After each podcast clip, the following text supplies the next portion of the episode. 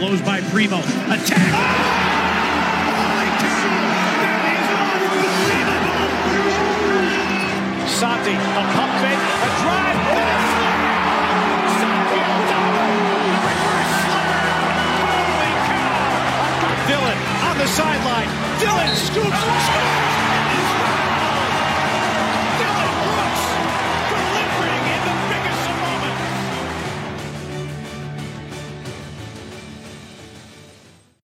各位喜马拉雅以及手机屏幕前的球迷朋友们，大家好，我是秋末，欢迎来到最新一期的孟菲斯灰熊球迷电台。这一期我们依然是非常高兴，请到虎扑灰熊专区的版主蒂尔曼唯一铁粉，呃，蒂尔曼给大家打个招呼。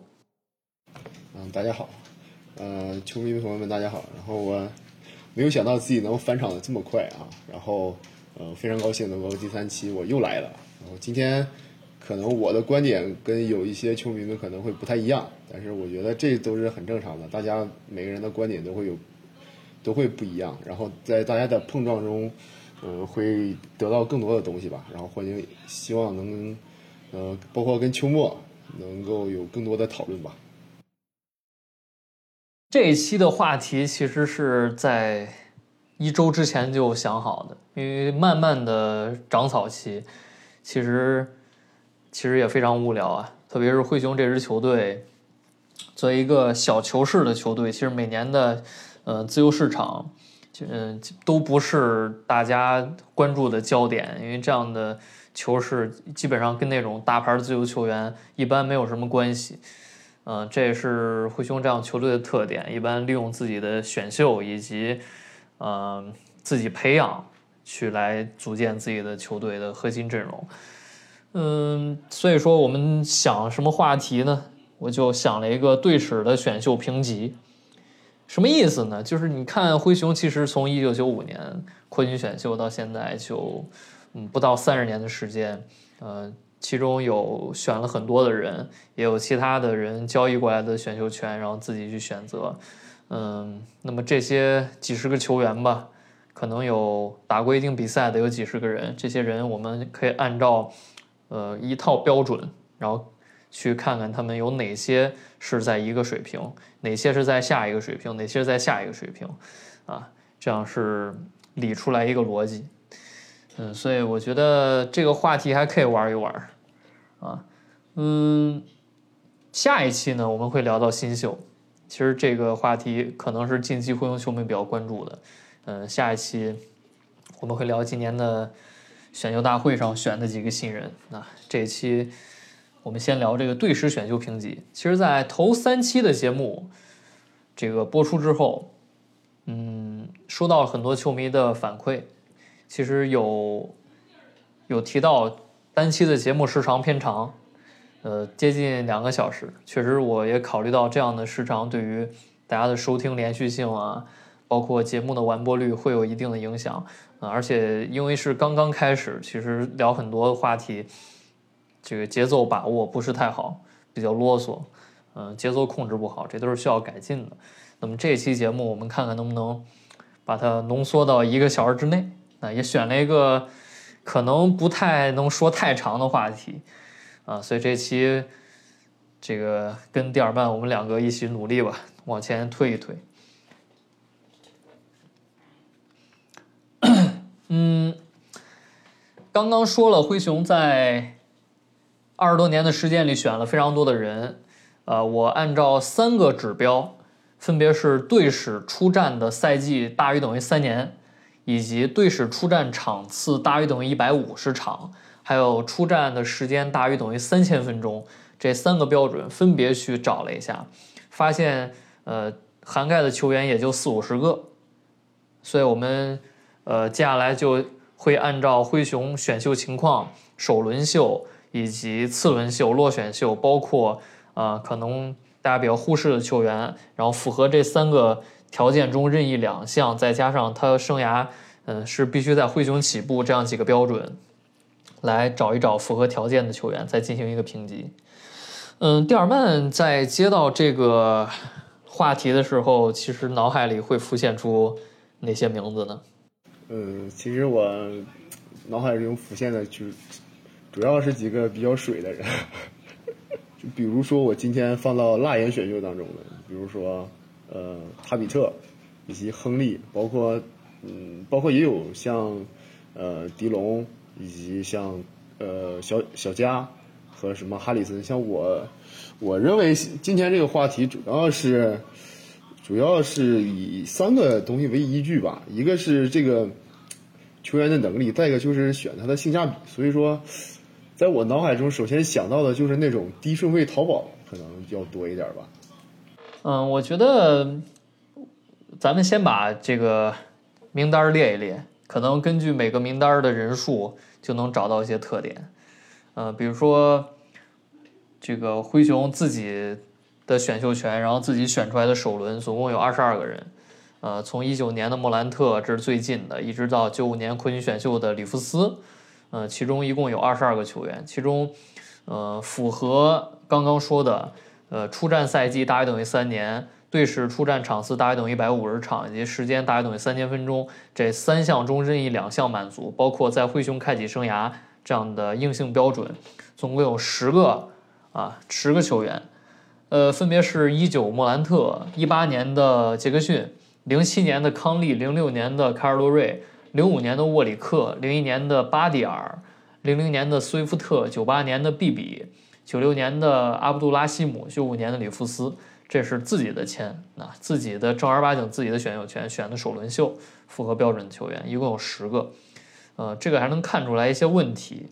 呃，因为其实总共有二十二个备选，但是符合标准的只有十个人，还不到百分之五十，就说明有一些首轮秀它的发展预期其实。呃，并没有达到预期，然后就被交易了或者怎么样。那么这些名字里边，其实，呃，还是有不少大家比较熟悉的球员的。比如说，虎扑有一个前几年比较比较火的一个用户，叫 ID 叫托尼罗腾。那罗腾也是一二年这个灰熊选秀的首轮秀的球员。对于这个球员，呃，蒂尔曼有什么回忆呢？我记得罗腾好像是一个得分能力非常爆炸的一个球员，是一个得分砍分能力很强的一个二号位吧。然后具体的印象不是很多，只知道他确实是一个挺好，然后得分能力很强，然后呃防守不太好的一个外线球员吧。我刚刚开始看球的时候，一四到一五赛季，当时他在七六人，当时有一场比赛，威少。戴着面具拿了一个四十九分的三双，那场比赛好像托尼罗滕就是跟他对标，当时对对这个球员印象还是比较深刻。但是这样的球员一般这个打法特点都是属于我觉得比较适合 CBA 这样的联赛。就是 NBA 球队很少就是会把球把那个核心放到一个这种，就是就是他们就是只以浪头为。为主导，就是球必须都要把在他手里过的这种外线球员，就是很少很很少会把他当做舰队基石我觉得会是这样。这个球员还挺有意思，因为他就打了四个赛季，一共打了一百四十五场，在灰熊打了新秀赛季，三十五场比赛，场均二点六分，没有什么表现的机会。在一三年啊，一三灰熊，当时应该蒂尔曼应该还有一些印象，然后后来去到这个七六人还。打过首发比赛，还甚至有过单季场均十七分的表现，但是突然间这个人就消失了。其实 NBA 这种球员还是挺多的，就比如说之前砍五十五分的詹金斯，嗯，詹宁斯，嗯，然后还有什么像，呃，刚才想起谁来着？呃，还有那个什么，就是骑士当时那个，就是那个跟詹姆斯身边那个叫什么来着？呃，德隆蒂韦斯特。也是这种类型的球员，是吧？这这个这个名字，呃，其实就就他的水平来讲，在中国的知名度，可可比他实力要要强多了。这个球员据说还是辗转到 CBA Big 三联赛，包括最近好像被传出在一个在做什么工作呀？洗车还是什么打扫卫生？之前好是好像说是流落街头，后来让库班给在库班的帮助下，好像给他找了一份工作，好像最近，嗯，特别惨，很多这个 NBA 球员在退役之后没有收入，包括自己不太懂这方面，被经纪人骗了，或者说瞎投资啊，就导致自己的经济状况非常差啊。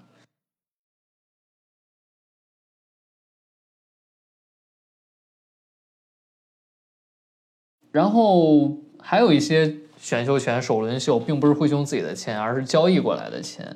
嗯，这样的选的首轮秀一共有十二个球员，其中符合标准的有八个人。那这就相比自己的签来讲，成才率要高一些。那能留在球队里，能打的时间比较长。其中有零一年的大加索尔，零三年的琼斯，零六年的盖伊，零八年的亚瑟啊，还有 O.J. 梅奥，还有小加索尔。然后一九年的克拉克和二零年的贝恩，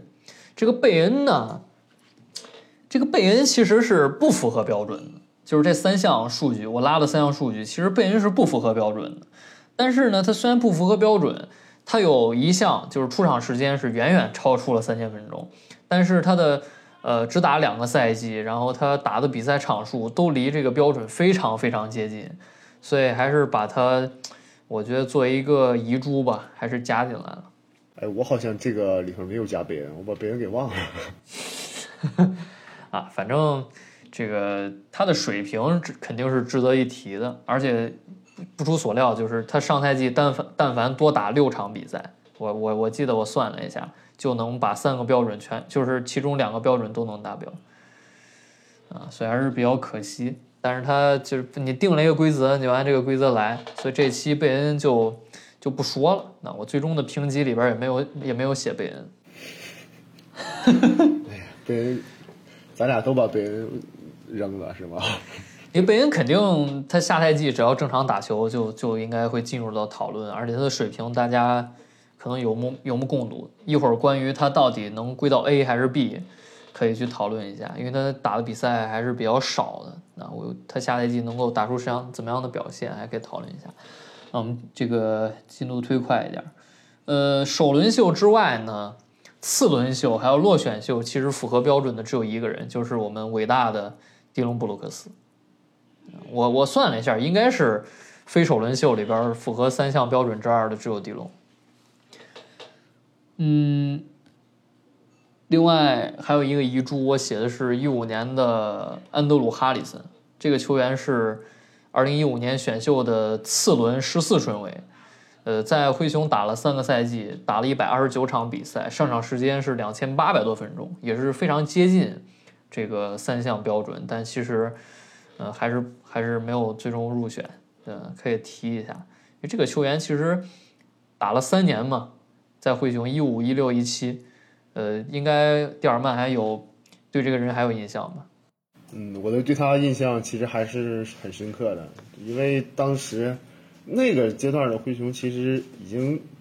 已经有点有点鱼腩化了吧。但是哈里森上场之后，他的给球队那种正能量还是非常强的。就比如说，呃，追防封盖，有什么追防各种明星，他好像那他是第一年还是第二年，就是他因为他的胳膊很长，而且他特别能跳。但是就是他的投篮能力不太行，但是他的，呃，他的防守还是很好的，所以说我对他印象印象比较深刻。然后他最近两年是来了 CBA 打球，我记得他上个赛季还是大上个赛季在北控我看到过他的身影，然后好像是这个人还比较奇怪，因为他是一五年的选秀，但是一五到一六赛季没打，然后一一六到一七赛季才在灰熊开始打。然后，一八灰熊呢，五十六场比赛，其中四十六场是首发，啊，这个这个其实，呃，还是比较有意思。其实那年，嗯，跟他有一个后卫跟他竞争，那个后卫叫鲍德温，也是灰熊在那段时间选的一个，呃，挺挺难以琢磨的后卫吧。我记得那个人叫韦德鲍德温，嗯，当时就。捧的特别好，就是觉得他像好像是下一个韦德啊，其实到最后也就那样了。就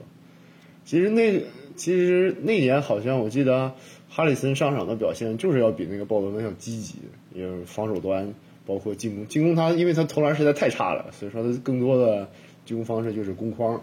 然后呃封盖协防，但是他做的其实还是很不错的。是那年命中率百分之四十二，三分球百分之三十三，然后。罚球还可以，但是整个生涯的命中率只有百分之三十七，所以二十四岁就就无球可打了。今年才二十七岁啊，这反正这种球员，嗯，NBA NBA 向来也是不缺天赋的地方，嗯，是是啊，他换代的这个比较快。你你其实我完全不知道这个球员，其实 这个球员来了 CBA 之后打的也不好，因为他没有投篮，在 CBA 打也非常挣扎。你但是他的防守好，对 CBA 来说，CBA 外援根本不需要你防守啊。你像，呃，苏老将军不是苏老英雄，像什么许忠豪，这都是能防的，不需要你防啊，你只要能攻就可以了。对 CBA 就需要那种能抢分的小外援。对，像那种整个詹姆斯哈登那种打法的来 CBA，像吉林队的那个琼斯，就是那种打法来 CBA 就特别特别合适。行，我们进入到这个评级的正题，我们来总结一下最终要参与评选的人。呃，其中因为因为我我列的是总共有十九加一二十个人，就是把贝恩还有哈里森都算上，但是这俩人已经不算了，那么其实总共只有十八个人。然后蒂尔曼那边应该是还还列了几个 F，是吧？啊，因为我是把球员分成 S、A、B、C，分别是 S 当然是舰队核心级别，就是舰队核心并不意味着他就是什么 MVP 级别或者说联盟前几，而是说他对于这支球队来讲，他是舰队核心。就一般来讲，就是围绕这个球队，呃，围绕这个球员为唯一核心去搭建搭建球队体系，然后成绩还不错，就有这种水平的球员。然后 A 是强力首发级，就是他肯定是首发水平，呃，而且要超过一般的首发水平，就是他可能比首发要强一点，但是呃，并不是球队最好的球员。呃，B 是普通首发和重要轮换级别，就是这个人可能比如说什么第六人啊，呃，他有时候能在关键时刻留在场上，但是他他不能稳定的呃做出贡献，然后他打首发的话也只只是一个比较平常的正常首发水平，就这样的球员。呃，最后 C 是普通轮换，就是这个人在以这个第第八人、第九人这样的身份做出贡献。那，嗯，蒂尔曼为什么有一个 F 可以说一下？嗯，F 主要是，呃，在灰熊上一任总经理叫克里斯华莱士，他的手下就是选了很多的那种，就是莫名其妙的选人。之后我也会说，像我列的人里面这几个人，我我可以现在说一下嘛，这几个人包括泽维尔·亨利，我之前说的，包括塔比特、弗朗西斯以及亚当斯，不是咱们现在的亚当斯，当时好他应该叫乔丹亚当斯，就是当时吹的特别厉害。一四年的亚当斯，当时吹的特别厉害，就是说是，呃，一个有投篮而且还是特别特别准的后卫，那就特别适合当年的体系呗。结果，结果就是除了伤就是伤，一伤再伤，伤了又伤。这个在 NBA 打了两个赛季，一共打了三十二场比赛，然后就滚蛋了，啊，还是还是比较比较神奇。因为当时对他寄予的希望真的是很大，但是他打了几场比赛就伤了，打了几场比赛就伤了，开赛之前又伤了，一直在伤，就是就是我就觉得这个操作就非常的辣眼。行，那就来聊一下这个具体的选秀排名。首先说一下我的这边的十十八个人有谁啊？应该大部分蒂尔曼也会说到啊，就是 S、A、B、C 这些球员。呃，莫兰特按照时间从最近到最早，呃，莫兰特、克拉克、杰克逊、迪龙，然后亚瑟、O.J. 梅奥、小加、康利、洛瑞、盖伊、沃里克、琼斯、大加索尔、巴蒂尔、斯威夫特、毕比、阿布阿布杜拉西姆，呃，里夫斯，呃，大家可能灰熊非常重要的球员，像兰多夫啊，是吧？这都这这都没有没有在里边，因为他生涯并不是在灰熊开始的，啊，包括大家可能比较喜欢那些，呃，那些我们呃，对我们之前提到那些球员，他生涯并不是在灰熊开始，或者说啊，就各种各样原因，反正就没有入选。嗯，那先来说 S 吧，舰队核心级，舰队核心级，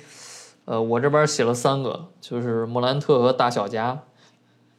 蒂尔曼是，我写的是莫兰特、大小加以及三勾。诶，出现了一个不一样的啊，山鸡出现了，山鸡被我归到了 A。嗯，我觉得莫兰特就不用多说了吧，这个应该确实没有什么可说的，肯定是 S。呃，上在第一期的电台节目里，蒂尔曼也是对于灰熊得到莫兰特这样级别的球员，表现出了潸然泪下的状态啊！我还记得你说的就是，真的没有过这样的人。对呀、就是就非常的幸福嘛，这种队史罕见的球员球星吧，而且还真的很能带来很多很多流量。就比如说最近，嗯因为跟罗斯的各种事儿，以前休赛期谁在乎灰熊啊，对吧？对，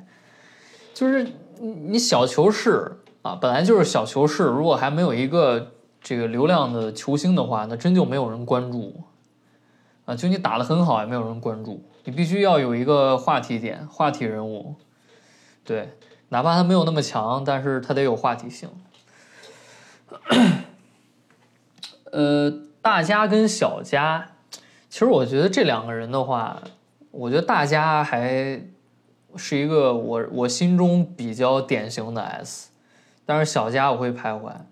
但是可能蒂尔曼会觉得小加是毫无疑问的舰队核心，然后大家不是，那应该是这样的。呃，我先说一下，我觉得大家是 S 的理由，其实就很简单，嗯，就你看灰熊从这个从这个舰队啊进入联盟，一九九五年一直到二零一零年，这个这长达长达十二呃十十五个赛季吧，就这么多这么多赛季里边，只有三个赛季进季后赛，就是在大家加索尔以核心的那个零四到零六灰熊，就他是三连季后赛的老大，以及灰熊队史第一个五十胜赛季的老大，我觉得这两个理由就够了。对，他是长达十五年球队里唯一一个能看的明星。那蒂尔曼说一下，为什么你会犹豫大加索尔？其实我当时给我这个题的时候，我其实直接就把大加索尔放到了 A 呀。其实当时，因为我当时是这么想的，就是小加索尔无疑是这个 S 当，而且我觉得小加索尔是 S 当中的排排名应该排在第一个的。首先，对于这个题来说，其实我觉得队史选秀评级吧，就是评价球队选择球员的等级，就是我列了三个依据。第一个是球球员的能力，这毫无疑问。第二个是性价比，就比如说，呃，你用什么顺位，你用什么资产，就是你花了多少的价格去得到了这个球员。第三个就是他在球队时候的战绩，就比如说，呃，保罗加索尔，嗯，就是加索尔的话，他的能力肯定是要比三勾要强很多的，这个是毫无疑问的。呃，但是，呃，就是咱们客就是。既然就是这个三个依据，那么就比较一下。嗯，大加索尔是首呃首轮第三顺位，三勾是首轮第四顺位，对吧？而且当年选三勾其实也是一个非常危险的事儿，因为当年其实三勾的他的问题其实比现在还要大很多，他的呃防守习惯虽然现在也不咋地，但是当时的话也更差，而且他的就是他的。嗯，你你没有办法预见他能够有这么这么好的防守影响力，呃，包括在队成绩吧，而三勾跟着这支球队也是杀入了次轮啊，而且被某某某队球迷疯狂眼馋，是吧？但是，但是保罗加索尔率率队在季后赛中未尝胜绩，一场比赛都没有赢。呃，保罗加索尔的球队，你可以说他的队友可能。不如这支球队，但我觉得你如果把把三勾放到那个时代，那个以内线为主的时代，你给他那么多球权，我相信他也会能打出非常好的表现吧。所以我觉得这是他俩的比较。那对于小加来说，小加肯定，小加当时也是一个四十顺位，而且他的嗯他的代价其实是非常小的，从湖人拿来的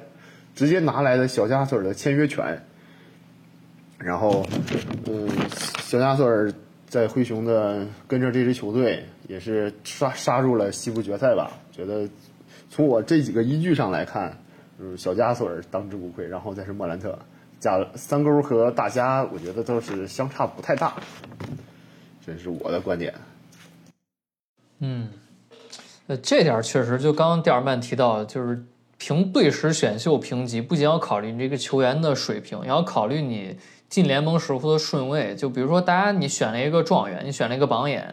那么你发展的好，打得好，打出战绩，其实是理所应当，对不对？其实是理所应当。是的，你那么高顺位，如果你打打得好，那其实很应该，很正常。但是当时小加索尔的选秀权作为这个大加索尔交易的一部分，当时应该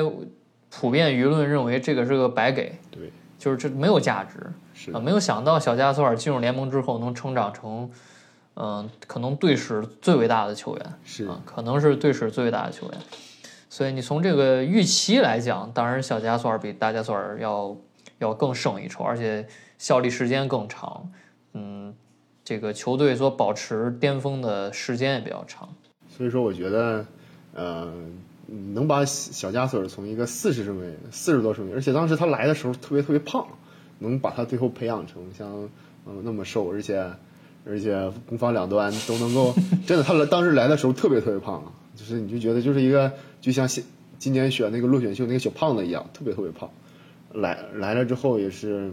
能够很好的融入球队吧。我觉得这点儿，这不正显着咱们教练，咱们今天今天说的球队枪法准嘛，对不对？嗯我我其实不把小加放，我犹豫的原因就是我先写我支持他 S 的原因，就是他是那个一一到一七这个七个赛季灰熊进季后赛呃的领袖之一，呃，这七年场均十五加七加四加一点六帽，季后赛数据还稍微提升，包括三次全明星，两次最佳阵容。但是你说这七年他全都是球队最好的球员吗？我觉得也未必，因为一一年我觉得兰多夫可能是球队最好的球员，包括在季后赛队史首次突破首轮，对吧？他那个季后赛的表现，呃，我觉得是明显强出那年小加索尔。然后一四年，包括一六一七这三个赛季，康利的整体表现和小加索尔，你说谁更好？其实这个也可以讨论一下。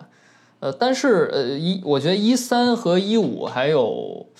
呃一二这三年，小加索尔应该是应该是比较明显的球队老大，而且呃他的防守嘛，对吧？他防守是这个球队的核心之一。确实是保持了一个比较高的水平。那么其他球员可能跟他相比，防守要差一些，所以他在进攻明显就是没有明显强出小加的情况下，大家会认为小加是一个球队核心。但是很多人对小加批评是季后赛就是比较软，就就就是在就你想，我现在其实想不出来小加季后赛有哪个特别比如统治力的季后赛，或者就一轮系列赛。你说小加索尔统治了谁，或者说打出一个天神下凡的表现，或者说在某一场比赛决定决定系列赛走势的比赛，他命中了那个球？可能可能在一一一七年吧，就是那个那个打马刺的时候，当时有一个准绝杀，就是对有对，但是除此之外，我真想不出来，就是有哪个就是季后赛的。特别像伊兰多夫那种，或者说一七一七康利，是吧？我其实想不到，也可能是我看时间比较短。蒂尔曼想想，小小加索尔主要它的作用是，就是因为作为一个内线，尤其作为一个中锋，他的嗯，你让他去最后终结比赛，其实也是比较难的。而且他的打法，作为一个欧洲中锋，他打法是以团队为主的，所以说让他自己去。让他去终结一些球，其实还是比较难。包括大家也是，大家虽然很厉害，但是他也是需要跟科比在一起去搭配的。但是你你能记得大家有什么关键时刻的进球吗？我觉得也很难记吧。我觉得这个也很少。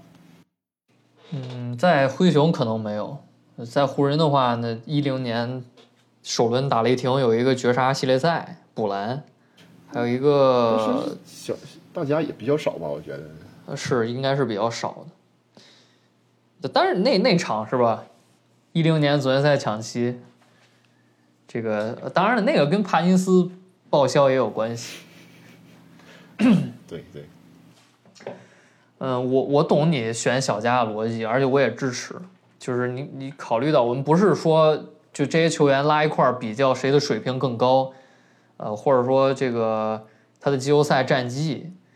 呃，考虑顺位的话，我觉得小加的预期进步是明显强出大家的。嗯，所以我觉得，但是我还是不认同山鸡。那接下来我们来说山鸡，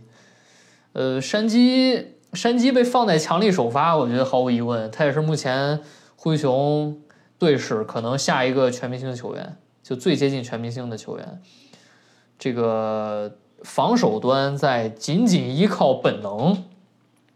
在依靠卖身体天赋打得非常原始的情况下，都能打出非常亮眼的、肉眼可见的防守影响力。而且说实话，一防啊，包括这个最佳进最佳防守球员票选，他是前前三还是前五啊？忘了。我也忘了，应该是第四第四名左右，差差不多是这个位置。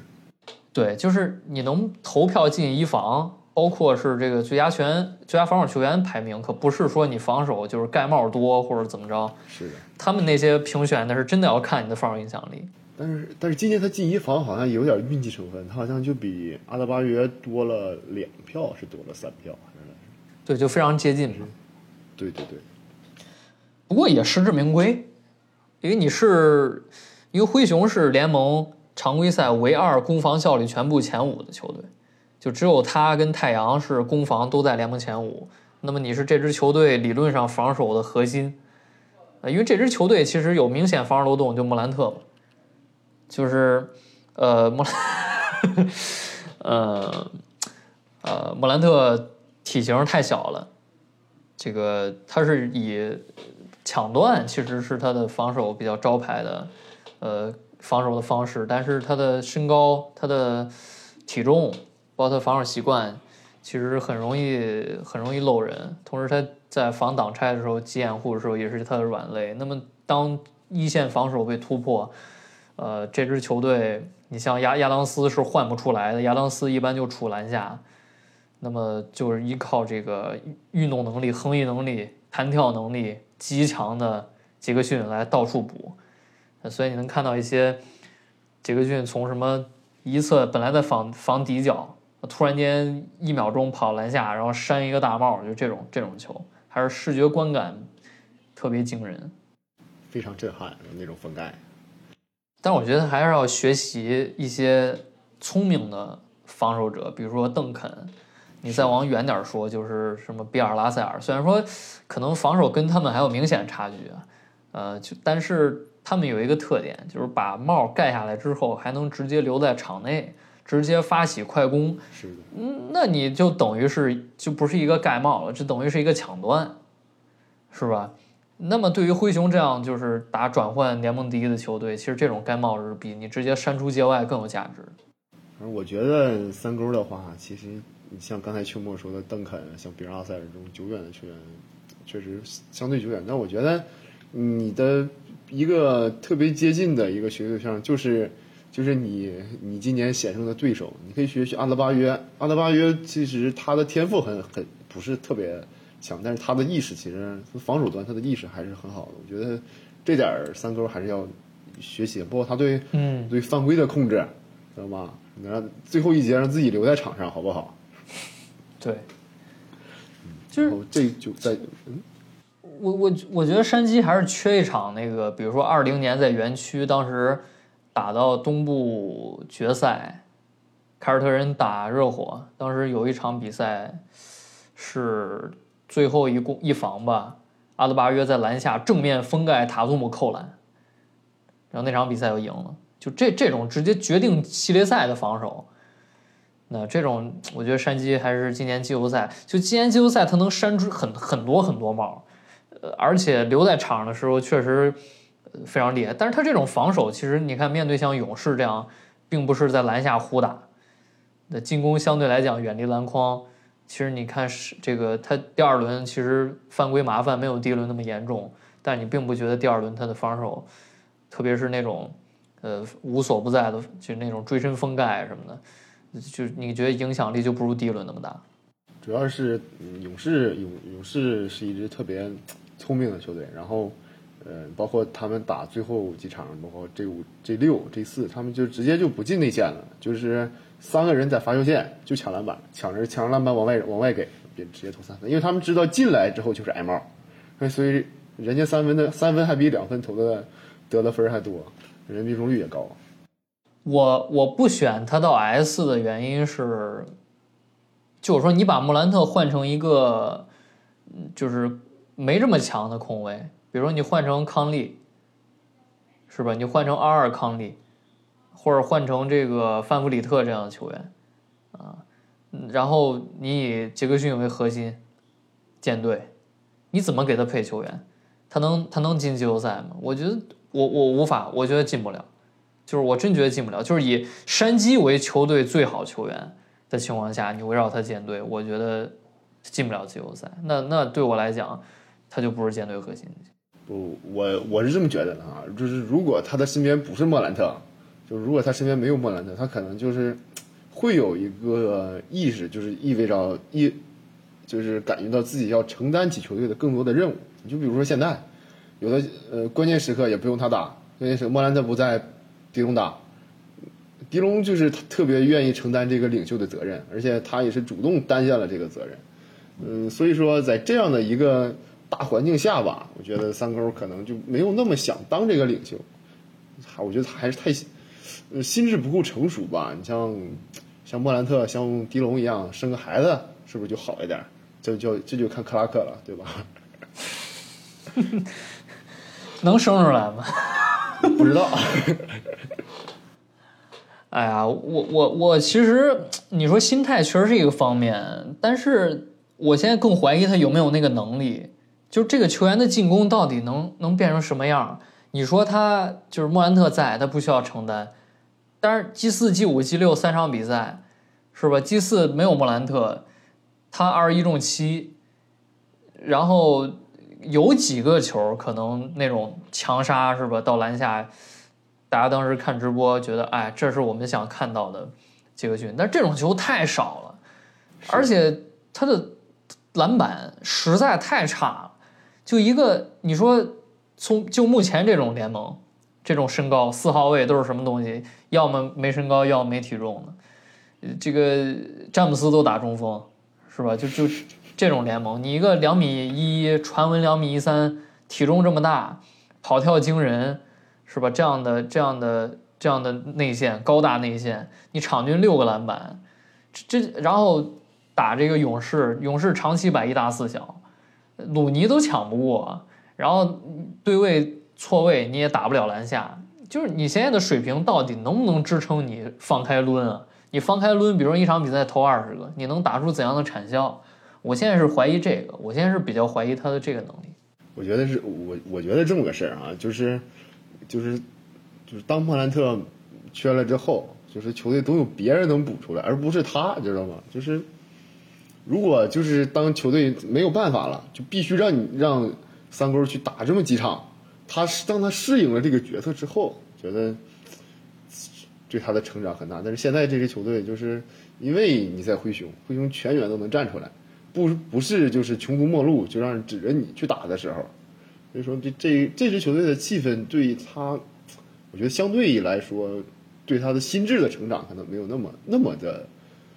呃有帮助吧，我是这么觉得的。那那行，下赛季这个很多人告诉我，莫兰特估计又得歇个三十场，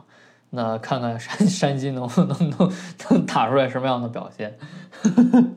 我看他，哎呀，主要是他得承担起自己那个莫兰特不在的时候，而不是这个位置让贝恩承担，你要去承担，你知道吗？这是对呀、贝恩他就不是持球型的打法，他他对你看他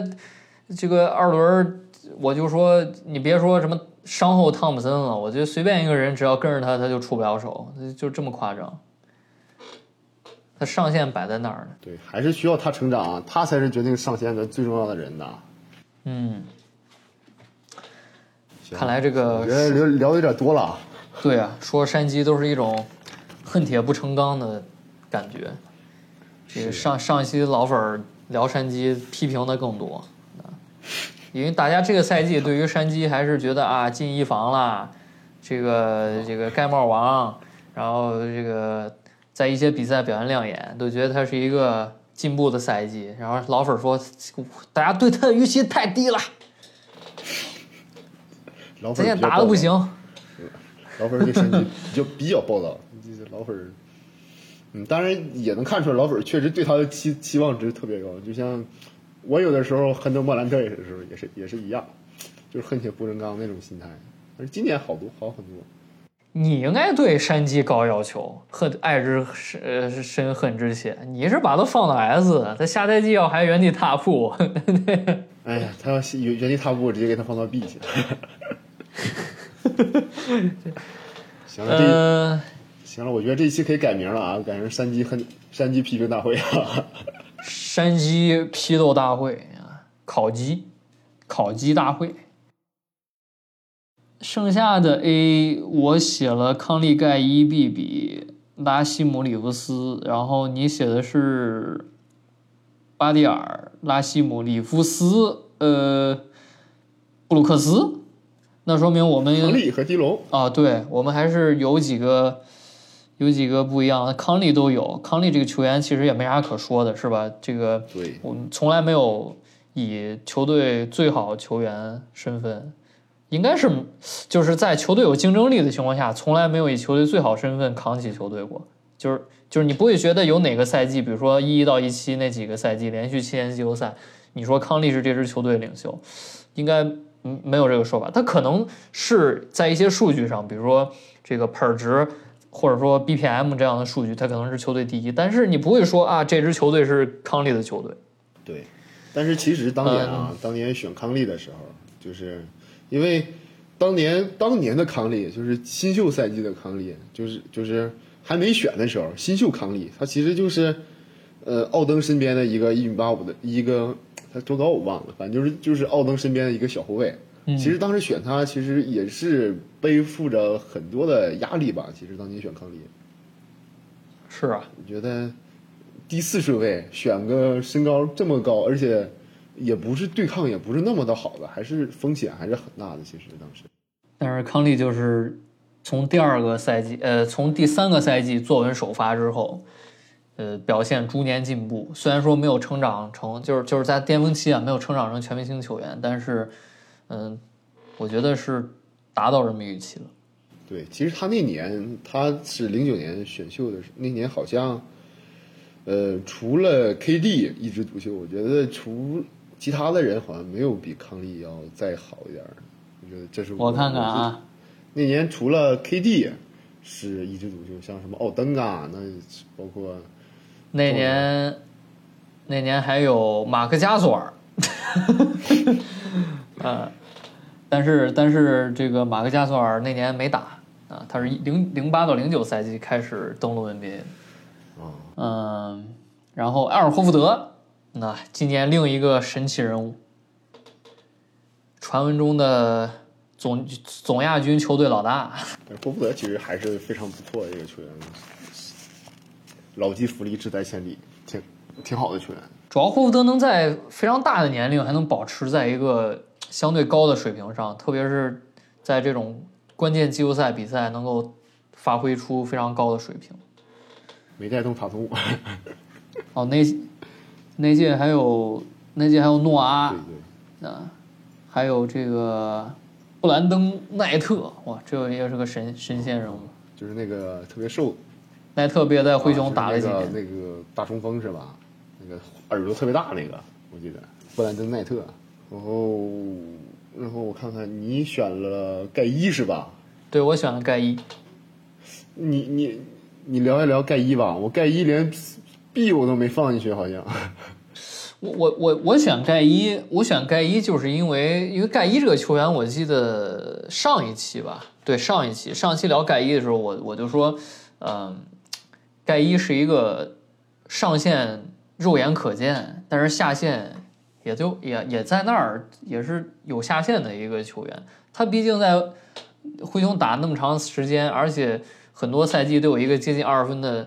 这个输出是吧？和甚至是某几个赛季球队得分王，你你可以说这个呃没有防守，没有传控，这个季后赛那么回事儿，没有季后赛是吧？但是但是就灰熊，你场均二十分的人往那儿一摆，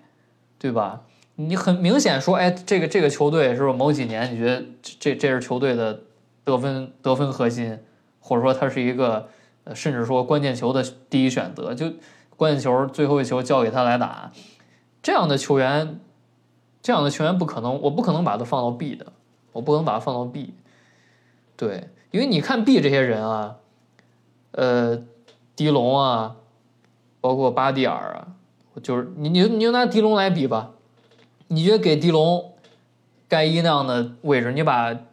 迪龙放到那几年的灰灰熊，让他去让他去按盖伊打法打，他防守肯定比盖伊要强，但你觉得他能打出盖伊那个进攻表现？或者说球队会有什么本质的提升吗？我觉得未必吧。我觉得盖伊主要是他在那那支球队他的贡献贡献值跟。迪龙在这个这个球队，他的贡献度是不一样的。就是，嗯，你你可以说盖伊确实得分很多，但是就是他没有达到我心中对他这个 A 这个球员他对球队的这个贡献，知道吗？所以说我就没有把他放到 A。当时，嗯嗯，我我知道，我知道这个我我也认可。就你你要是没有季后赛打，对不对？你没有季后赛给打，因为盖伊在巅峰期就一二年。一二年打了季后赛，之前几年都没打。而且我之前看过一个新闻，好像盖伊所在的球队就没有冲出过第一轮。对，因为他就打了三次季后赛。呃不，你就包括今年，今年在那个犹他爵士也没有冲出来。对，今年直接就没打。不是他，就是他所在的球队，就是没没冲出去过第一轮。都是第一轮折戟沉沙了，是这个人就就特别搞笑，对，然后就你一看生涯生涯得了快两万分，一一万七千多分，然后季后赛基本是零经验，就打了七十九场，这就太搞笑。对我刚才没说完那句话，就是你你你场均二十分，然后没防守没传控，球队战绩一塌糊涂，你。你就是个刷子嘛，对不对？这就是我对刷子的定义。那确实我理解。但是你说盖伊在那几年，他他就是一个普通首发水平的球员吗？我我我，哎，因为场均二十分在灰熊，哎，肯定要说有，肯定有人要说我是一个什么只看只看只看数据啊。主要是我觉得他的效率不太高，就是。而且他对防守，你说你效率不高，你说你像狄龙一样，你能防一点儿，你对防守，他的他的条件身体条件比狄龙好的很多，但是就是他在防守端的表现没有达到我的预期，嗯，我是这么觉得的。对，就就就你很很自然可以想到他在一个就就这么说吧，把他放到二二灰熊，灰熊肯定达不到这个战绩，肯定是的，对。嗯，你这么这么说的话，确实啊，而且他第八顺位，那狄龙是个，是吧？狄龙是个次轮秀啊，是从火箭淘宝淘来的呀。对啊，那这么说的话，我觉得盖伊应该是跟狄龙一个水平，一就是都是 B，就是他达不到 A。嗯，我觉得狄龙还是能达到 A 的啊，别尬黑啊。狄龙，狄龙一会儿再说吧。反正我我这我我觉得这个确实，我听到这儿，我觉得就是你只有数据。呃，盖伊入选的唯一原因就是他有数据，他场均二分摆在那儿啊。对于灰熊这个球队来讲，场均二分，嗯，很少，不少。对，所以那但是你只能得分，别的什么都没有，那就是一刷子嘛。然后 A A 这我还给了八点儿，其实因为。我我觉得巴蒂尔哈其实是我的一个愿景，就是如果当年巴蒂尔能够最后留下来了，没有最后没有去热火，能够在灰熊一直这么打着，就是如果，呃，你可以想象一下，如果康利、托尼·阿伦，呃，小呃兰道夫加上小加索尔，如果能一直搭着一个巴点儿，那这支球队会什么样？我觉得是会非常好，非常合适这支球队。对，这个球队防守会更好。对呀、只是非常可惜啊，所以说我把他放到了一个 A。我觉得，如果最当时他没有，但是他后来去了热火，在热火也是，嗯，随队拿到了总冠军哈、当然，人的人家的选择确实非常好。我觉得如果能当时能留下来，或许会成就一段佳话吧。我觉得，唉，至于后面啊，我觉得什么拉希姆啊以及里弗斯这两个人，我觉得就是我也没有去认真看过他们的比赛吧。我觉得我把他们放到 A 肯定是没有问题，但是你让我具体说他们的特点，我不是特别清楚。这是这段就交给秋末了。这个上一期上一期这个这几个球员还是说的比较多。上一期像里弗斯是是是放在了队史的队史的二阵吧，队史三阵。我记得，我记得我打二 K 的时候，好像里弗斯就是就是灰熊的替补，就是灰熊传奇灰熊的替补中锋，好像是。就里弗斯就是一个那个时代很多嘛，就这样的高大白，呃，体重非常大，身身高不错，很敦实，然后技术不错，啊、那一代有很多这样的球员。其实这这你随便，不是说技术特点啊，就是外表一看啊，什么里施米茨啊，什么那个奥斯特塔格啊，呃，就就是就还有一个，骑士那个叫什么来着？大伊尔戈斯卡斯是吧？大 Z 是不是？啊，那个对，伊尔高斯卡斯那光头嘛，这样的球员现在都打不了球了，我感觉。是，主要是时代变了呀。这个时代哪需要这种中锋啊？最后一个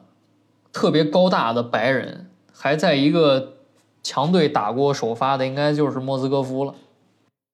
高大的白人强队打过中锋，那你不能是？那我有约老师，不是，就是于老师的打法这个肯定啊，吧于老师的打法肯定就是跟传统的中锋完全不一样。啊，是是。对，其实还有啊，但是确实不太行。确实这种中锋，你像快船也有啊，那个谁呀、那个祖巴茨就是这种类型。那祖巴茨的祖，巴茨的话，但这种球这个球员就就他水平明显就更低嘛。嗯，确实。嗯，那莫斯科夫可是在一五总决赛 面对勇士五小，确实当然那个那个是无勇士也无所谓，对。就这样球员莫斯科夫签了一个挺挺贵的合同啊，后来我记得，莫斯科夫啊，我看一眼啊，后来好像去了火箭，不是去了湖人，签了一个四年六千四啊，相当贵了。对他一七在湖人，他签跟湖人签了一个挺贵的合同，好像好像就是因为那年在在那个骑士打得好，后来去了湖人拿了一个挺好的合同。哎，这种球员，反正这种移动速度太慢的球大中锋啊，就是勇士五小厉害之后都没有了，全绝迹了。当时那个人帕帕金斯嘛，帕金斯一五年之后基本也消失了。帕金斯还是支持进入转进入解说之后，还是挺支持灰熊的。我觉得他对灰熊一直是比较友好的。虽然虽然当时在季后赛的时候打的特别狠啊，双方揉的特别狠，但是之后好像，但是看我看经常就是发推或者是在什么 ESPN 呐、支持灰熊，我觉得还是挺好的啊。那第二曼，我其实我说到这儿，我突然间你知道我在想啥吗？嗯，我觉得亚当斯是不是被低估了呀？亚当斯，主要是现在亚当斯他不去持球，就是去要位去低位做，其实他能不能做？他能做啊，对，能做，非非常能做。而且他的嗯脚步其实不差的，只是他他不用他那么打，他自己也是那种甘于奉献。他我不让不用我这么打，我就不这么打。其实他能打，其实而且他的内心脚步一点都不差。就本赛季，其实我看亚当斯，我就觉得，哎，这怎么跟在雷霆完全不一样？就一八一九那几年，就是他增重嘛，增重到现在这个维度之后，他其实就是半场低位去单打对面的中锋，那是一个雷霆的常规战术。当然就是威少呃乔治打，乔治打完威少打，威少打完这个亚当斯打，啊，而且因为他当时身板特别宽，然后那个基本上就是低位做两下，一个背转身，直接防守人就被他撂在后边了，就整个人抹过去，再加上他的这个小勾手啊也很准啊，我记得。对他，他挡拆过后到罚球线这个位置，一般中像这种没有射程、没有投篮的中锋，一般在位位置终结不了。但是他能非常从容的完成这种接球之后的抛投啊、勾手啊。对，我我觉得哈，我觉得这个问题主要是在詹金斯的战术，因为他的战术的话，内线球员主要以工具工具人为主，所以说，嗯，瓦兰会被送走，而且就是当瓦兰在的瓦，而且瓦兰这个球员就是他是需要那种把球给他，然后去做，有就是如果他在这支球队，现在还在这支球队的话，他肯定会，我其实我觉得也很很可以理解哈，我作为一个内线，我要位要了好长时间，没人给我，我我肯定生气，我肯定难受啊，对不对？我就是心态上有问题，我觉得也是也是可以理解，因为我也是内线打法嘛，所以所以说你就，所以说你那个亚当斯，我就觉得，我就真觉得我挺佩服他的，其实。你就是作为一个内线能就这么的，就是他其实有这个技术，但他球队不让不不需要我这么打，那我就我就不这么打，我也能赢球，反正对不对？你就比如说打森林狼那个系列赛，不用我，我也没说啥，我给体场下我也给队友们加油。我觉得杨昂斯这个球员的性格特别好，可能也是从小在家里头受姐姐们的欺负，有有可能。其实亚当斯进联盟的时候是一个，呃，长相清秀的白人。确实是是特别清秀，我觉得。我怀疑是新秀赛季被这个兰多夫打了一拳。哎，不对啊，兰多夫是打的伊巴卡还是打的？就是打了亚当斯，就是打啊，就是打他的亚当斯，对，就是打。然后被禁赛了。对，这一期被禁赛了嘛，打了挥了一肘，禁赛了。然后当时当时就直接就是球迷们就觉得特别不忿，凭什么打一肘就给我禁赛了呀？然后禁赛之后就输了嘛，然后就觉得当时好像是捧三少，后来后来时过境迁，也就这么回事儿。就亚当斯可能新秀赛季被这个兰多夫这种硬恶汉打了一拳，然后二轮又跟这个什么格里芬小乔丹这种肌肉棒子肉搏，然后西决又跟老邓肯啊，这这种这种太太有经验教育，就是可能一个休赛期意识到自己太嫩了，所以所以就开始疯狂留胡子，然后让自己看起来特别凶悍。然后 A 还剩谁呀？还是还剩我选了 B B，你没选吗？我没选，我觉得 B B 你你选你呃对，我觉得 B B 只是一个这球队当中的，就是漫漫历史当中的一个，而且 B B 的顺位也很高呀，你别忘了。我选 B B 就是我觉得他在灰熊的水平跟他去国国王之后其实没有太大区别，就就是他只是换了一个球队，然后继续那么打，就他本来水平就就就很不错，然后我我我我没有经历过那个时代，我不知道这个换换贾斯汀·列姆斯这个交易当时灰熊球迷是是什么感觉，但我觉得。麦克比比这个，你想他在国王以首发空位身首首发后卫身份，那个国王那么强那几年是吧？他作为一个后卫的尖刀，这个球员的水平是摆在那儿的。所以，哎，主要是我对他没有什么认同感吧。我觉得可能就是球队的一个打太少了。对呀、对他没有什么认同感。所以说这个位置我给了我龙哥嘛，对不对？呃，龙哥我，龙哥我放到 B，龙哥我放到 B 的原因就是，就是进攻太差。就虽然说你说他常规赛有个十几分输出，但是从现在这个联盟的进攻水平来讲，他是一个中产低效球员，然后在季后赛变成一个这个中产甚至说中低产，然后低低效的球员。就这种球员，我说句实话，就是要不是你能提供一些防守，因为你的防守是这个这种多样性、伸缩性在球队里可能无可替代，加上你的精神属性，呃，加上就是你的这些保底的东西在，就是你即使不投篮，呃，不出手得不了分，你还能发挥作用。你说实话，联盟没有几个球队，你说迪龙去那个球队，你能认着他一场比赛忍受的这么低的命中率？对，因为现在这个联盟不是一个防守联盟，你你进攻不能明显有有有缺点，而且是这么铁，而且这么铁还出手这么多，就就让我，唉，我觉得哈，我觉得主要是有几个原因吧。第一个是，嗯，我觉得秋末就是对本本赛季的迪龙可能看的比较多，可能觉得，哎呀，觉得不太。但是其实主要是他今年受过的伤病实在太多了，他需要，他需要去在他需其实正常的迪龙来说，他是在训练中去找自己的状态，然后去，然后在常规赛能打得更好。但是今年他就是。好像就七月中旬，去年的时候就直接就伤了，就正常应该练球的时候受伤了，然后而且他是一个就是呃易胖体质，他特别容易特别容易长肉，所以说他上来他的呃状态不好，我觉得也是可以预见的，所以说不许不要把今年的这个状态就想到他以后也会是这样，呃，你可以想想他去年季后赛他打的也特别好，但是我记得第一期咱俩也分析了，包括。他他自己的原因，包括爵士的，呃，特意特意防守的，也是有一定的问题吧。我觉得对狄龙来说，我一直觉得把他放到 A 是一点问题都没有的啊。主要是他对于球队的这种领袖气质，我觉得是无可置疑的。而且而且这个问题，我第一期也跟秋末唠了，就是开赛之前没有缺少了狄龙，球队防守是倒数第一啊。这个事儿，我觉得还是需要去考虑，就是。狄龙，你等待他的状态，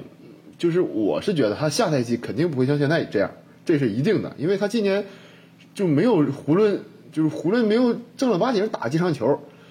嗯，所以说他的状态季后赛那么不好，而且他自己也很着急，着急他就出手特别多，而且那时候球队还是需要他，那他没有办法，只能去硬上，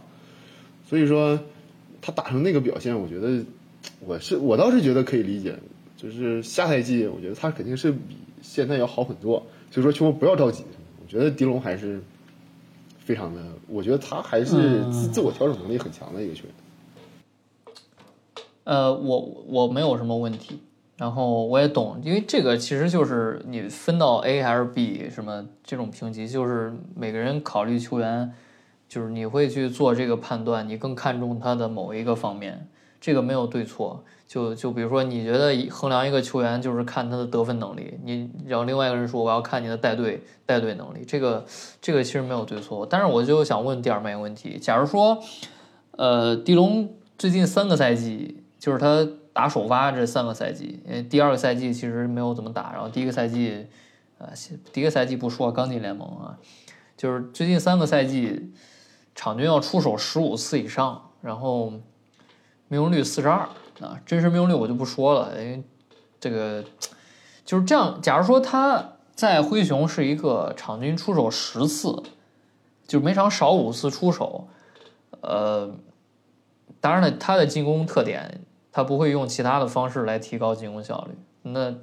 可能就是出手变少，产量也下降，然后变成一个十二分、十一分左右的球员，然后防守不变。或者说他把更多的体力用在防守上了，那你还觉得他会是一个强力首发球员吗？就你会觉得他跟……不过你把巴蒂尔放到 A，那 那这样的球员应该比巴蒂尔厉害。我觉得我主要把巴蒂尔放在这儿是一个愿景嘛。我觉得如果他在灰熊留下打的时间更长的话，他一定是会在一个 A 的 A 的一个位置。我是这么想的，当时。嗯嗯嗯嗯，我懂，我懂，我突然间懂。我看，因为我想了一下，就是迪，你把这几个赛迪龙，把他出手砍几次，然后得分降一点，防守变得更强一点，变成一个攻强呃攻弱守强的球员，但是不会处理那么多糟糕进攻，那可能确实在一个争冠球队或者说强队里边的角色就偏向于巴蒂尔，虽然说巴蒂尔还是比他准。我觉得其实更偏更，就像今年总决赛。不上头的斯马特吧，我觉得就那个那个水平，我觉得还是值得一个强力首发的位置。就是不上头、不假摔的斯马特，我觉得还是能够迪龙迪龙迪迪龙还是投太多了。对，估计他自己心里也有数，他是一个哎呀，这我这也是我 是不是？这也是我前前两天，我昨天跟你聊的，就是球队缺的，球队让迪龙投这么多，不是说迪龙就是真的啊买买通了詹金斯，把队友都说服了，为呃为请队友喝酒，把他们全灌醉了，是吧？说我就我就这个又人人菜还自信，我就投不进，我还要一场投十十五六个球都给我，是这个球队确实没有一个。能替代迪迪龙这些单打的人，那今年选秀也没有去针对这方面进行补强。哎，算这这个下一期再说吧。对，对，下一期别把下一期的题儿给破了。然后 A 好像也没有什么了吧？没了。哪个球员没说了？B 呢？B B，你选的是梅奥洛瑞，我也选了。哈里森克拉克，我没有选哈里森。然后斯威夫特啊，我也选斯威夫特。我把巴蒂尔放到 B 啊。我觉得这种球员还是应该，就是我可能我的主观主观比较那什么吧，我觉得就是把他放到 B 也是一个对他的一个，呃，只能说对他稍微有点可惜吧。这个确实非常积极，态度非常积极的一个球员，应该值得一个 B，应该值得一个褒奖，我觉得。对，我觉得任何看过那那动荡赛季的灰熊球迷，应该是对这个球员挺喜欢的。然后 C 的话啊，就像，呃，就像可能雷霆球迷看过一四到一五赛季，当时刚开季的，就是训练营的时候，季前赛的时候，杜兰特琼斯骨折，呃，缺席六到八周，然后威少打了一场半，手掌骨折。这个这支球队在建队以来第一次在没有威少和杜兰特的情况下开始赛季。呃，当时球队最好的球员是雷吉杰克逊，呃，还有一些就是什么伊巴卡，然后罗伯森，啊然后第二个赛季的亚当斯，还有一些这个你肯定不认识的球员佩里琼佩里琼斯是吧？啊，对对对，佩里琼斯还在佩佩里琼斯还在，然后就就这些东拼西凑，一度啊，雷霆伤到只剩八个人，呃，就是有点像灰熊二十八勇士那个赛季。呃，当时就戏称说这个球队场下没有替补，全是西装。啊，最后就呃，我觉得最最那个的就是当时打火箭，就一四一五火箭啊，那年火箭西部第二，球队靠着顶尖防守，最后打了一个什么六十九比六十六十五，你能想象吗？我忘了具体比分啊，但是就是这么夸张就是六七十分啊，这是不是近几年最低的比赛？然后包括打勇士，那可是夺冠赛季勇士，然后球队一度落后只落后三分，最后是由这个伟大的罗伯森，呃，一个完全不会进攻的球员来执行这个最后一投，一个被放空三米的三分球。就当时，我觉得因为雷霆球迷是吧，雷霆那几年那么强，西部前二，然后球队打成这样，一度西部倒数第一，我记得是三胜十二负开局。呃，也是涌涌现出了一堆那种什么兰斯托马斯啊，就就是这些这些这些十天短合同，包括后来就不在雷霆打球，一一一那个赛季出现了很多这样的球员，我所以虽然说虽然说这些球员都是队史或者说联盟的一个匆匆过客，但是其实对于见证过他们的那些比赛的球迷来讲，还是有很很重要的位置。兰斯托马斯之后好像在 CBA 打过一段，是吧？好像嗯，是吧？行，对，所以我特别能理解蒂尔曼为什么把哈里斯这个哈里森这个球员放到 B，虽然我不会放啊，但是我我理解。然后咱还得加快进度了，从 C 到 C 了。哎，克拉克不说一句，我觉得克拉克之前嗯，包括咱俩第一期，包括你跟，呃，我觉得克拉克也没有什么太多好说，就是他的上限也就到这儿了，就是一个替补的替补的四号位，嗯，一个更合理的哈雷尔的那种感觉，我觉得，啊就能做的，你能让他做的任务，他也能我操这这尬黑尬黑哈雷尔了吧？不是，我觉不是不是不是不是不是哈利，我就觉得就是那个角色，我倒不是说呃说就是替补替补中锋能拿到第六人那种那种感觉，我就觉得克拉克，我感觉，我感觉克拉克更适合一个那种强队第七人，就他打不了第六人，因为他进攻本能其实不行。但是现在就是把他当一个，尤其尤其米尔顿还走了，那现在第六人就是他了，现在第六人不是琼斯吗？琼，嗯，我觉得第六人拿不到琼斯吧，而且就是如莫兰特，哎，琼斯可是在琼斯可是在首轮就是天王山或者说第六场最后时刻还能搭档莫兰特双控留在场上的球员。你别忘了他对手是谁呀？对手可是森林狼。主要是，而且琼斯对森林狼的了解也是也是特别够，人家就是明尼斯达人，之前也是在森林狼效力过，所以说他对于那几个人也是比较的熟悉吧，我觉得。嗯，但是你看打打勇士的话，就是那个双控位不是每个球队不是打谁都能用的，你知道吗？那个双控位，对，我觉得克拉克也其实，嗯，能听这个电台的，我觉得对克拉克的了解不需要咱俩再去多赘述了。我觉得，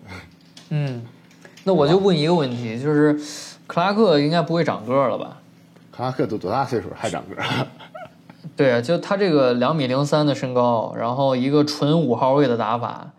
呃，没有投篮，然后罚球也那么回事儿，然后也不能持球，就是处理不了球，只能终结抢前篮板，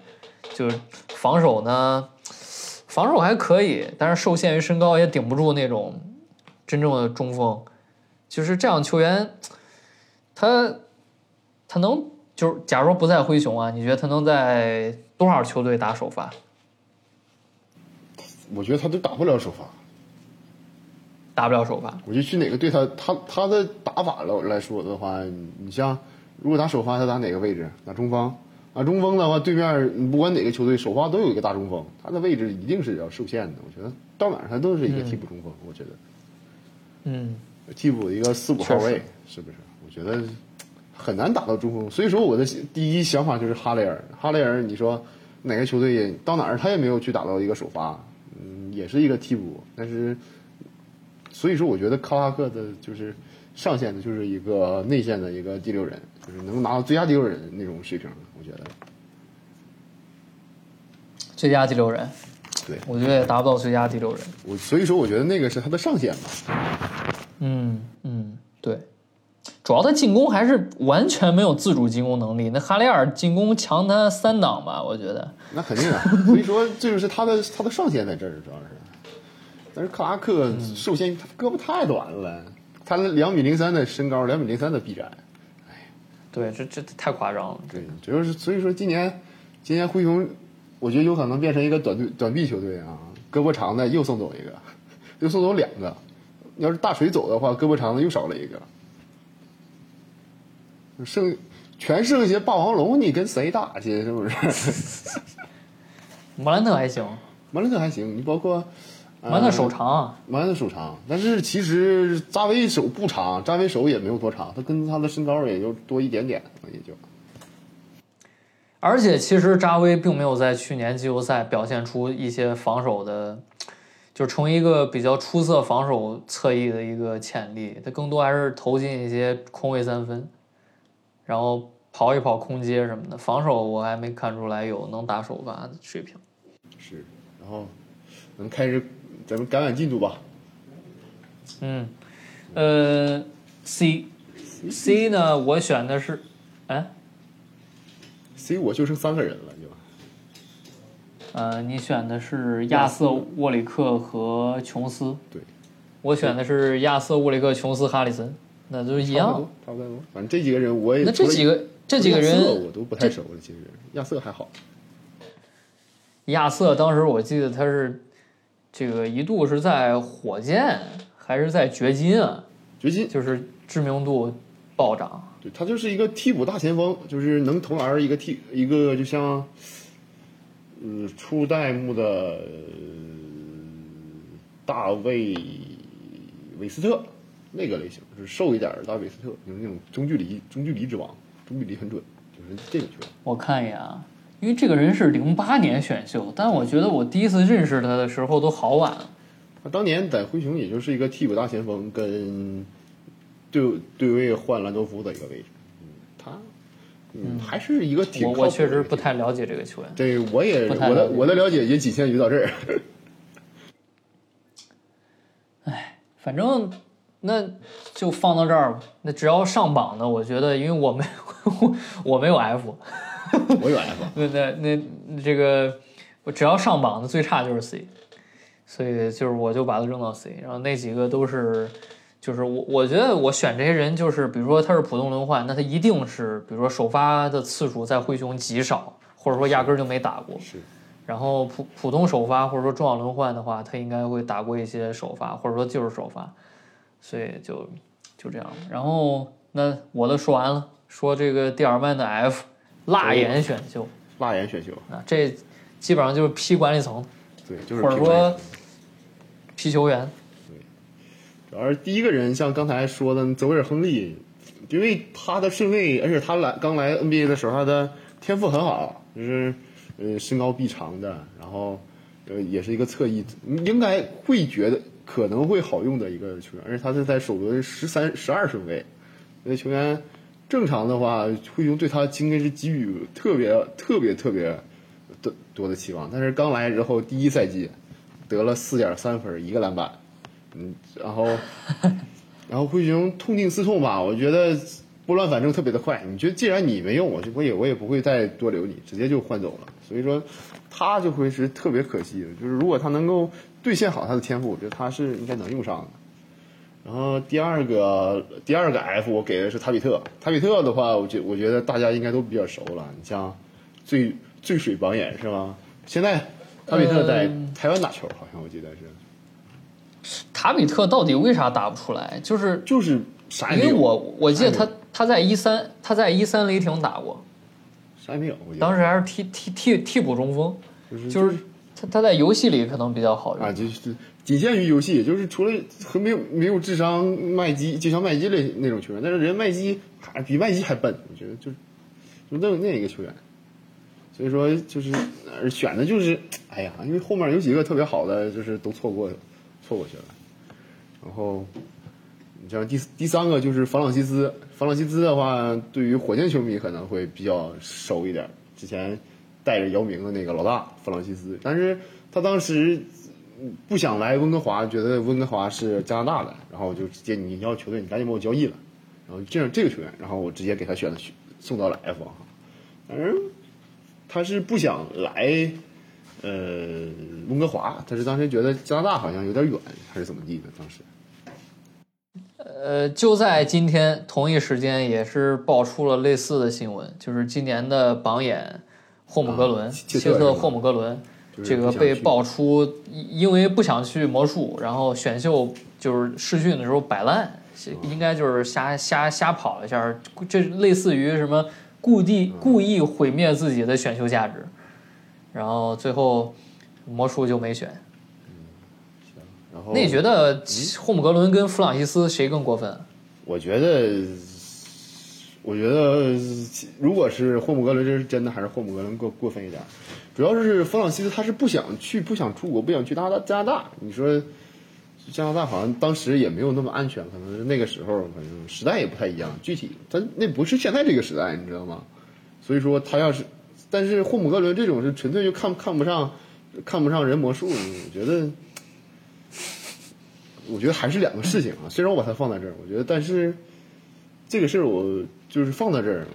我但是跟霍姆格伦比，我觉得还是如果霍姆格伦是真的，还是霍姆格伦要更重一点这个事儿。对你这等于是玩欺骗了。对呀、然后第四而，且嗯，我啊啊啊！你说没事儿，你说吧。我觉得，哎，霍姆格伦去魔术当状元有什么不好的？所以说，我觉得这个是这个交易不一定靠谱。状元还多挣好多钱呢。他可能就是觉得我我不想跟萨克斯这样的这个选秀，就是出新涯生涯第一个赛季表现低于预期，然后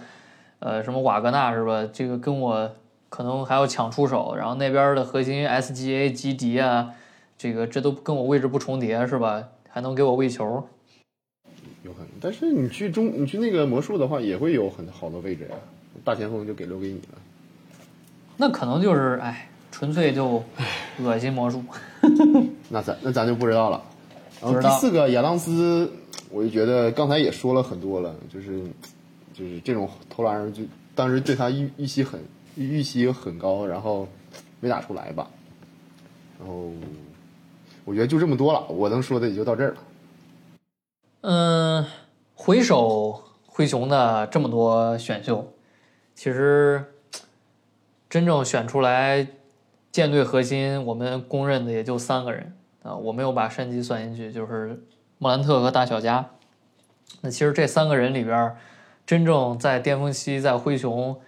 呃，能够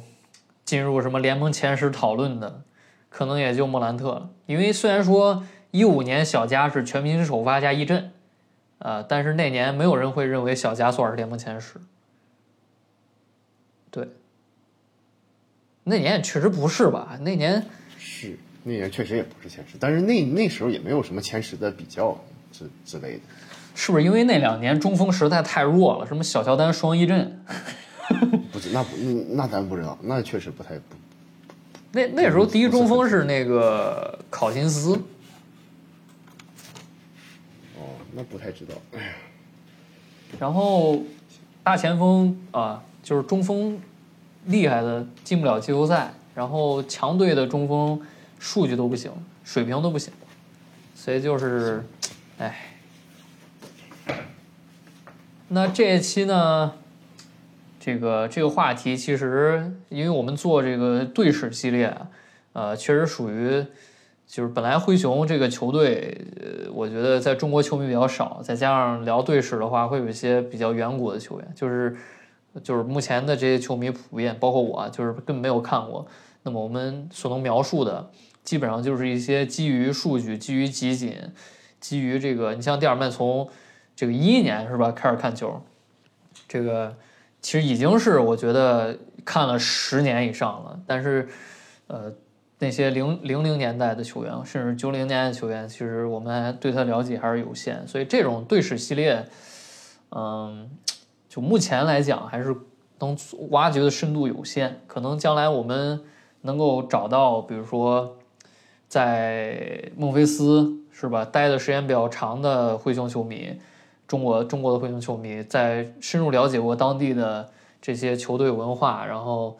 呃，融就是能讲到一些当地灰熊球迷对这些球员的看法，那可能会有一些更好的补充。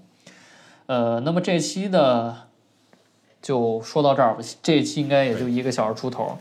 啊、我们以后都要都要去往这个时长去靠拢。呃，也欢迎所有的球迷、灰熊球迷或者说其他球迷在听的过程中，针对这个这期的主题提出你的看法，比如说你对于这些新秀有没有什么自己的印象深刻的故事和回忆，或者说你觉得哪些球员应该上榜，但是我们没有提到，呃，都可以去去在评论区告诉我们。然后呃，大家一定要去订阅这个电台啊、我看到每一期过后都是有很多的观众只只关注我，但是没有关注订阅电台。那么你订阅电台的话，你打开喜马拉雅才能第一时间收到电台更新的通知。呃，也欢迎在虎扑或者其他地方看到这个电台的朋友，可以去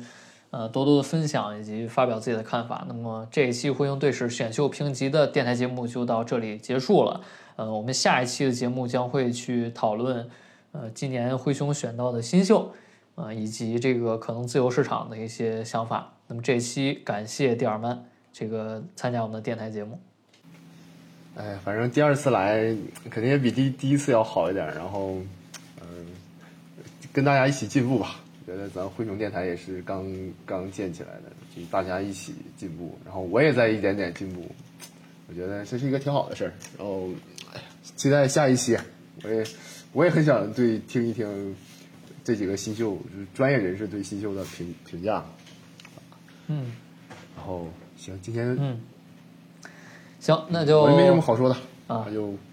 行，那就感谢蒂尔曼，然后希呃，我们希望这个蒂尔曼早日继续回归啊，继续回归这个常驻我们的电台节目。呃，行，那么这期节目到这里结束了，我们下一期孟菲斯灰灰熊的球迷电台再见。